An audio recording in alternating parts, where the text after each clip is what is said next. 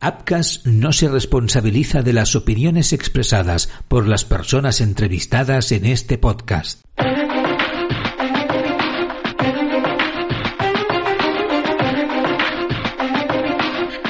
Apcas.com presenta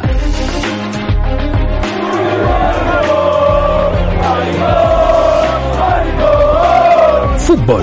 Homofobia en silencio. Episodio 1. La homofobia en el fútbol.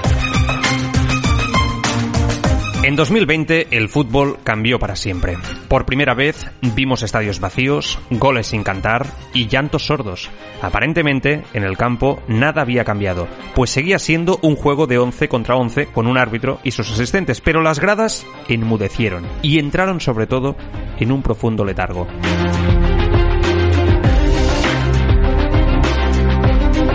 Sin embargo, hay cosas que permanecen inalterables en el deporte rey. Tras 20 años de un nuevo siglo, el fútbol español continúa sin haber registrado un solo caso público de homosexualidad. Este también es un llanto sordo, un silencio incómodo, una problemática olvidada que afecta a millones de personas en todo el mundo hace ya 30 años del primer valiente. Se llamaba Justin Fasuano y en 1990 confesó en el diario The Sun su homosexualidad. Delantero habilidoso creado en la cantera del Norwich City, Fasuano había pasado antes a la historia tras convertirse en el primer jugador negro en costar un millón de libras. Sin embargo, aquella entrevista fue el inicio del fin para él.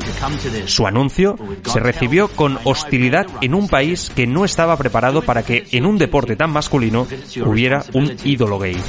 El delantero fue acusado meses más tarde de haber violado a un joven de 17 años y tras recibir infinidad de amenazas e insultos, acabó por quitarse la vida con tan solo 37 años. Do it because you have to, because a man must do what a man's got to do. But above all, do it because you like it. Su historia, aunque muy antigua, cambió para siempre la lucha contra la homofobia. Desde entonces ha habido más casos de jugadores que hayan dado el paso, aunque casi todos después de dejar el fútbol. Thomas Hilsberger, Martina Bosch, Marcus Urban en Alemania, Anton Heisen en el Reino Unido o Robert Rogers en Estados Unidos son algunos de los pocos y contados ejemplos.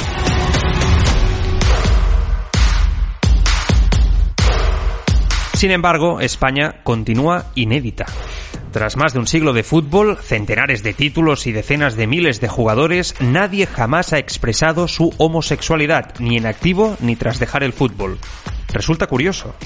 España fue uno de los primeros países europeos en aprobar la ley del matrimonio homosexual en 2005 y también es el cuarto país que más apoya las uniones del mismo sexo, con un 86% de respaldo.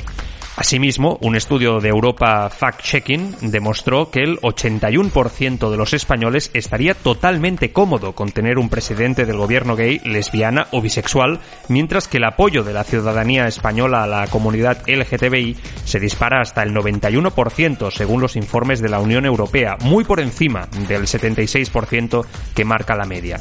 Pero entonces, ¿es el fútbol español un deporte homofóbico? Responde Eugenio Rodríguez, presidente del Observatorio contra la Homofobia en Cataluña. En un ámbito tan concreto del deporte como es el fútbol, pues hay homofobia, hay homofobia como hay en otros sitios. Otra cosa es hablar qué tipo de homofobia se da en el fútbol y sobre todo en el fútbol de élite que yo creo que es donde más tendríamos que rasgarnos las vestiduras. ¿eh? Creo que en el fútbol masculino, a ver, la masculinidad en Cataluña, en España, en Europa, se genera por no ser maricón. Por lo tanto, en una estructura, eh, hablo estructura eh, en tanto ¿no? que el fútbol está compuesto en el que voy a hablar ahora, en el masculino enteramente por hombres, es el sitio ideal, desde luego, para que el ejercicio tan básico de soy hombre porque no soy maricón, soy hombre porque no soy trans, pues se da en toda su plenitud, ¿no? Es una opinión mayoritariamente compartida por todos los sectores que rodean al fútbol. Jofra Mateu, exjugador del Fútbol Club Barcelona. Cambiar ha cambiado, pero estamos en el camino. Creo que el fútbol al final es reflejo, quizá no el reflejo más claro de este, de este tema social, pero sí es reflejo del año en el que estamos me da la sensación de que vamos avanzando, pero que todavía la hay y hay que, hay que caminar más. Sin embargo, otras personas que conocen bien este deporte, como Tente Sánchez, también exjugador del Fútbol Club Barcelona, sospechan que en un país tan abierto como España, hoy en día los jugadores no tendrían por qué callárselo. Yo creo que no. O sea, decir, bueno, de hecho, tampoco se podría manifestar con una rotundidad exacta porque tampoco nos han conocido muchísimos casos, pero yo pienso que la sociedad en general eh, el tema de la homosexualidad en este caso, yo creo que no tendría, no tendría mucho problema. Yo creo que en general hay bastante aceptación al margen de, de algunos países. En esta causa, curiosamente, las instituciones siempre han mantenido una distancia considerable. Calla la Real Federación Española de Fútbol, calla la AFE, calla la Liga, calla el Consejo Superior de Deportes. ¿Por qué tanto silencio? ¿Hace perder dinero hablar abiertamente de homosexualidad en el mundo del fútbol? El análisis también es distinto en los ejecutivos de nuestro fútbol. Diego Rivas, secretario general de la AFE, asegura que la homofobia es cosa del pasado. No, yo creo que, que, no, yo creo que son por suerte, ¿no? Yo creo que se está trabajando bien desde hace mucho, mucho, mucho tiempo para, para bueno, erradicar todas, todas estas acciones, ¿no? Y bueno, eh, creo que, que, por suerte, pues como he dicho antes, por lo bien que se está trabajando por todas las instituciones, yo creo que solamente son, son casos aislados, ¿no? Que, bueno, que yo creo que entre todos eh, estamos trabajando para, para que no exista ningún caso como, como este, pero, pero ni siquiera aislado. También la Real Federación Española de Fútbol considera zanjado el problema. Así lo expresan a través de Felipe Sánchez, encargado de la plataforma de responsabilidad social corporativa de la institución. Hablar de homofobia es hablar de un problema que afecta a la sociedad en general. Y el fútbol, como ocurre con otros ámbitos, se ve afectado por este tipo de discriminación. Si bien es cierto que la evolución en este sentido viene siendo muy positiva aunque somos conscientes de que debemos seguir trabajando por el respeto y la tolerancia. El aficionado al fútbol tendrá múltiples perfiles, pero no sería justo identificar el aficionado al fútbol como una persona homófoba. Eh, condenamos sin lugar a dudas ese tipo de conducta, pero por otra parte se trata de hechos aislados.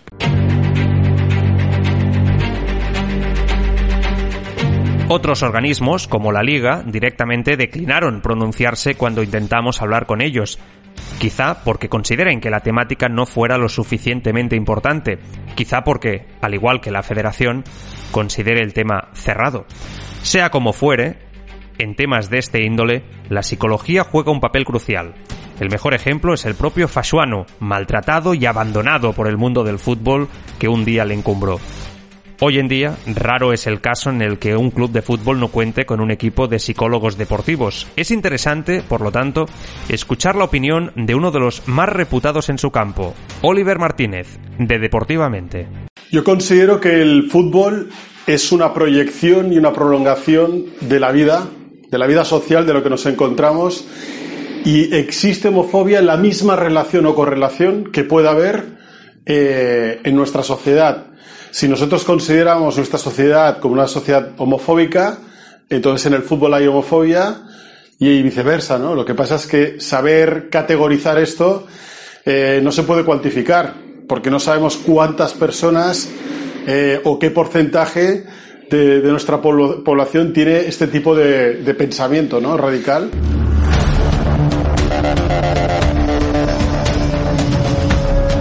Pero ¿Es España un país homofóbico? Los datos nos dicen que no, pero la realidad en el fútbol proyecta cuanto menos muchas sombras y muy poca luz. El contraste es aún más demoledor cuando miramos hacia otros deportes. Javier Raya, la gran figura del patinaje sobre hielo masculino español, salió del armario en 2016, con su carrera todavía en activo y pudiendo continuar compitiendo al máximo nivel sin ningún problema. No es el único caso. Víctor Gutiérrez hizo pública su homosexualidad también en 2016 en la revista Shanghai Express, convirtiéndose en el primer deportista de élite de deporte en equipo en hablar abiertamente de su orientación sexual y hacerse visible. Asimismo, ha desarrollado su carrera deportiva con normalidad siendo capitán del Real Canoe desde 2016 a 2019 antes de fichar por el Club Natació Tarrasa o el máximo goleador de la División de Honor española en las temporadas 2016-2017 y la 2017-2018.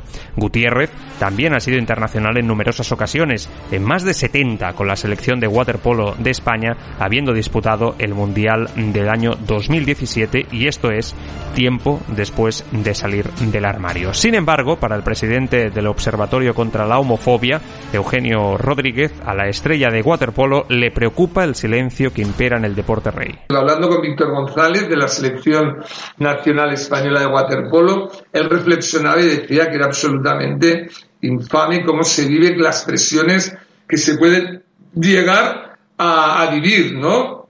O sea, parece que es un mundo en el cual no puede haber. Los casos de Raya y Gutiérrez no son los únicos. En natación, Carlos Peralta, plusmarquista nacional en 200 metros mariposa y atleta olímpico en Río de Janeiro, habló de su homosexualidad públicamente por primera vez en el año 2018, precisamente antes de las fechas del orgullo. Lo hizo en una entrevista exclusiva en el diario El Mundo. Concretamente, Peralta aseguró que la gente no entiende lo que puede sufrir uno cuando empieza a autoaceptarse. Dijo que no se había sentido muy comprometido por entrenadores o compañeros y que, en su caso, que tiene una buena posición deportiva, encontrarse fue muy difícil. Pero si alguien conoce bien el mundo del fútbol son los agentes de los futbolistas. Algunos, como José María Minguella, han trabajado con miles de jugadores, algunos muy especiales como Pep Guardiola, Leo Messi o Diego Armando Maradona. En el momento en el que he registrado este documental, Minguella se encuentra inmerso en la campaña electoral a la presidencia del Fútbol Club Barcelona, ayudando a Emili Rousseau. Minguella habla de una tendencia clara en el mundo del fútbol sobre este tema. Sí que hay una cierta o bastante declarada tendencia de eh, no alumbrar esta manera de pensar o, o, de vivir y esto hace que prácticamente eh, en nuestro país no aparezcan o no se sepan o no esto eh, o no salgan del armario como se dice futbolistas de más o menos renombre. Entonces, ¿por qué no se combate? ¿Cuál es el problema? ¿Dónde está el tema? En que haya una persona, un deportista que sea homosexual o en la reacción que esto provocaría en los medios y que por lo tanto llegaría al ciudadano. Entonces, entonces aquí, aquí está el detalle. Es decir, si, si, si viviésemos en un país que alguien declarase esto, alguien, va a decir conocido, y pasase en los nominatos, igualmente a lo mejor fuese una nota de tres líneas diciendo Pepito Palotes ha declarado que tal, que tiene, que es bisexual o que es eh, homosexual fuese una nota de tres líneas, pues a lo mejor habría más gente que no le importaría salir, pero como seguro que sería motivo de comentarios, de portadas de periódicos, de arranques de televisión, de programas de televisión, entonces esto, quieras o no, y está en su derecho la persona que dice esto, yo vivo mi vida, la vivo discretamente y hago lo que me parece sin molestar a nadie. Tony Calvo, de la agencia de representación Sporty, coincide en el análisis de la problemática de Minguella. Yo creo que al final eh, no es un problema de que a lo mejor la sociedad llegue a, a aceptarlo o no aceptarlo, sino es un problema que, que, a lo mejor la propia persona cree que eso no va a ser aceptado como tal. O sea, es decir, a lo mejor no se le está dando esa normalidad que deberíamos darle entre todos para que algo sea normal. ¿Qué quiero decir con esto? Es como eh, si lo extrapolamos a el típico jugador de fútbol mega estrella que no sale a la calle nunca y una vez que sale a la calle, por decirlo algo, se lo come la gente, ¿vale? Eh, y si lo hacemos del otro lado, de alguien mmm, que lo hace tan normal, una estrella que, que, que, pisa la calle todos los días, pues al final llega a ser algo normal y la gente no se le echa encima. Entonces yo creo que al final también es un problema eh, de eso, de no querer darle la normalidad entre todos que deberíamos darle, ¿sabes? A pesar del análisis, hay quien cree que los agentes forman parte del problema. ¿Realmente hay un solo culpable? ¿Existen presiones como asegura el waterpolista Víctor Gutiérrez? ¿Por qué los representantes reprimirían a sus propios clientes? La respuesta en el próximo episodio. Y en el próximo capítulo...